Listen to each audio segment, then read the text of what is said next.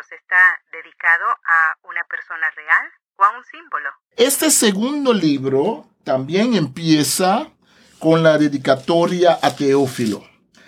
La palabra Teófilo significa el quien ama a Dios.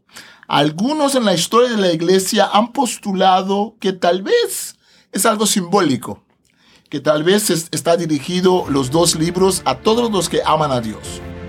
Muy poca gente piensa eso hoy en día. Mm, normalmente los especialistas piensan de que se trata de una persona real que existía un libro escrito hace miles de años en diferentes culturas y países con un mensaje para hoy. Para vivirlo, necesitas entenderlo. Explora la Biblia, la primera Biblia de estudio en audio que te ayudará a profundizar más en la palabra de Dios. Expertos biblistas explican los aspectos históricos y culturales que facilitan la comprensión del texto. Explora la Biblia Saludos, ¿qué tal? Les habla Loida Ortiz, directora del Servicio de Publicaciones en Español de Sociedades Bíblicas Unidas. Estamos en un nuevo episodio de Explora la Biblia.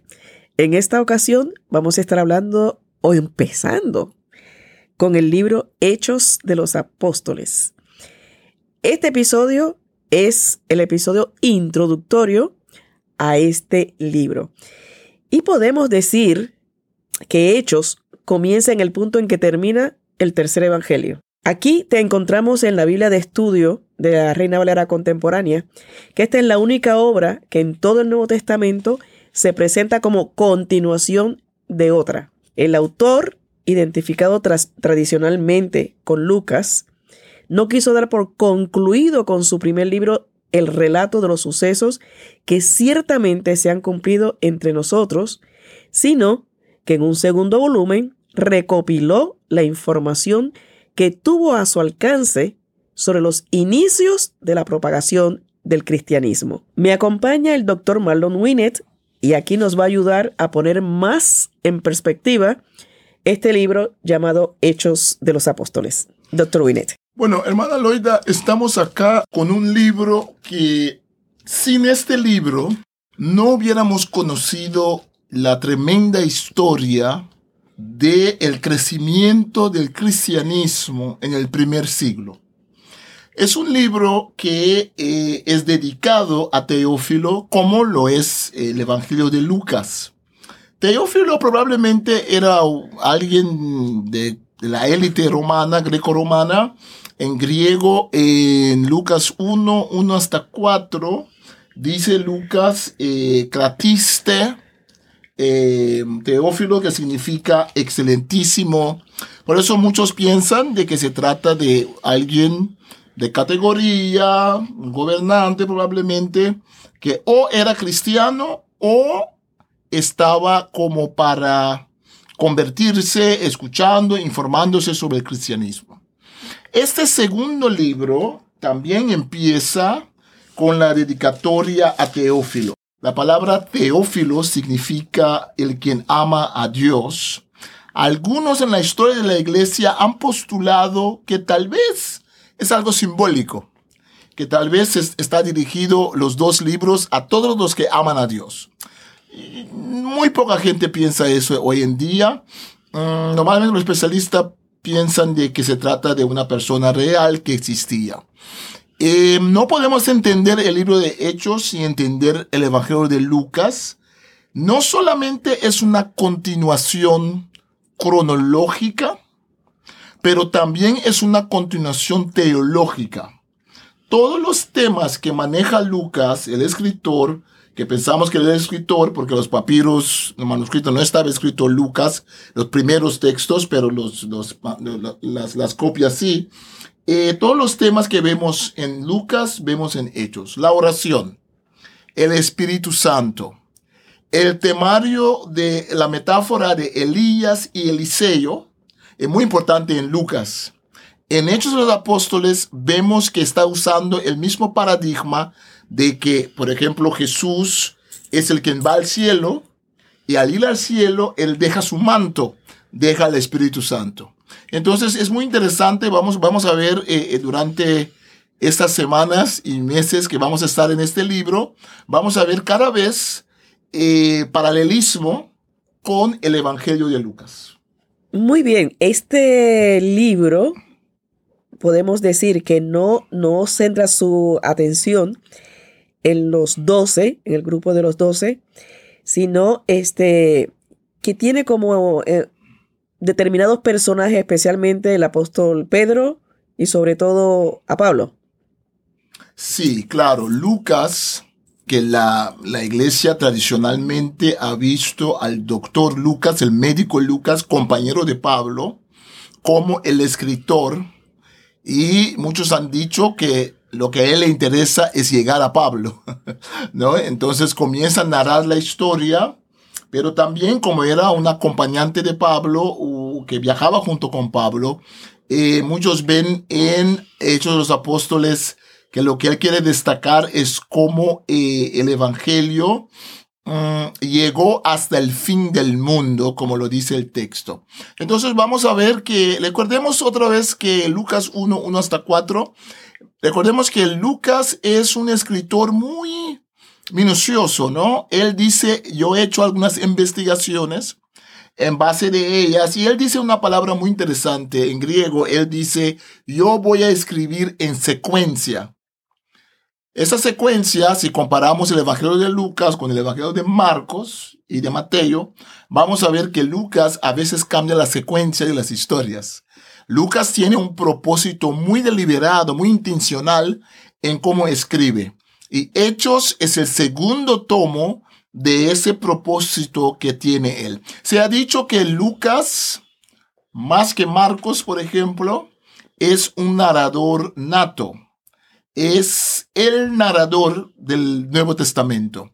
Em, la forma artística en la cual él narra, y aquí, a diferencia de Juan, Juan, el Evangelio es profundo, el griego es muy simple, en caso de Lucas, el griego no es tan simple, pero podemos ver que hay un elemento de historiador.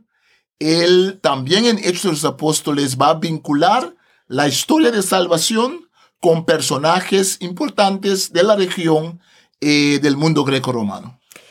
Acá en la introducción en, en la Biblia de Estudio de la Reina Valera Contemporánea, dice que el estilo de Hechos es elegante y rico en vocabulario Lucas posee un notable dominio de la gramática y de los recursos lingüísticos del griego de su tiempo. Entonces, aquí vamos a ver, digamos, un nivel literario completamente diferente, ¿verdad? A lo que vimos en Juan. Juan muy profundo, pero con un lenguaje eh, más sencillo. El propósito aparente y alegadamente de este libro es documentar los primeros pasos de la difusión del Evangelio de Jesucristo y el modo en que el Espíritu de Dios impulsaba en aquel entonces el crecimiento de la iglesia en Jerusalén, en Judea, en Samaria y hasta lo último de la tierra. Entonces podemos decir que esta es la división del libro, ¿no? La etapa, la primera etapa Jerusalén, segunda etapa Judea y Samaria y la tercera etapa de este libro hasta lo último de la tierra. ¿cierto? Sí, sí, esa es una forma de ver el libro. y hay muchas discusiones en cuanto al propósito del libro. Em, claro, hay un propósito cultural cristiano que es de documentar lo que ha pasado. Hay un propósito de proclamación. Hay un propósito, propósito apologético. Apologético quiere decir de defensa del cristianismo. Si leemos bien a Hechos de los Apóstoles, vamos a ver que casi nunca hay pelea entre los cristianos y los greco-romanos en Hechos. Hay pelea entre Pablo y los judíos. Em, Pablo incluso apela a Roma para ir a Roma. Entonces, este libro fue escrito antes de la persecución de los romanos a los cristianos. Este libro, muchos han dicho que tiene que ver que, que Lucas quiere mostrar a la élite greco-romana que el cristianismo transforma la sociedad, pero no es como las, los otros grupos religiosos eh, que está incitando a la gente a rebelarse en contra de Roma, pero lo hace de una forma muy sutil, de una forma de dar información y lo importante es el querigma. Querigma quiere decir la esencia del evangelio. La palabra queruso, yo predico. Eh, querigma quiere decir la predicación. Entonces, en Hechos vamos a ver la esencia, las cosas importantes del cristianismo primitivo, como decimos, del primer cristianismo, qué es lo que ellos consideraban de ser lo más importante de la prédica en cuanto a Jesús. ¿Cómo resumiríamos cuál es la importancia de este libro? Bueno, sin este libro no, no sabemos entonces lo que pasó después que Jesús subió al cielo. Sin este libro no podemos entender bien a Pablo, ¿no? Con las cartas de Pablo entendemos mucho de Pablo, pero este libro complementa mucha información que Pablo no nos da porque eran cartas que escribía. Entonces, este libro nos deja ver el crecimiento del cristianismo, cómo creció, nos deja ver los procesos internos de este grupo que en, en Hechos se llama um, el camino, los del camino. Recordemos que Jesús ha dicho, yo soy el, el camino, la verdad y la vida. Entonces comenzaron a llamar a este grupo, o lo llamaban la secta del Nazareno, el grupo de los nazarenos, del Nazareno Jesús, o lo llamaban el camino. Esta gente que pertenecían a ese movimiento que se llama el camino, Em, Lucas nos quiere dejar ver cómo siguieron y voy a adelantar ahora para un abreboca. El capítulo 28 en realidad no termina el libro. ¿Por qué no termina Lucas su libro? Esa es una pregunta que voy a dejar ahí picando para el capítulo 28. Se nos queda ahí en el aire, ¿no? bueno, así podemos redondear la introducción a este maravilloso libro llamado Hechos de los Apóstoles. Estamos leyendo de la Reina Valera Contemporánea, su edición de estudio, y estamos en Explora la Biblia, la primera Biblia de estudio en audio con el texto de la Reina Valera Contemporánea. Gracias por escucharnos y les invito a que escuchen el próximo episodio que comenzaremos con el primer capítulo de Hechos de los Apóstoles un libro escrito hace miles de años en diferentes culturas y países con un mensaje para hoy. Para vivirlo, necesitas entenderlo. Explora la Biblia, la primera Biblia de estudio en audio que te ayudará a profundizar más en la palabra de Dios. Expertos biblistas explican los aspectos históricos y culturales que facilitan la comprensión del texto. Explora la Biblia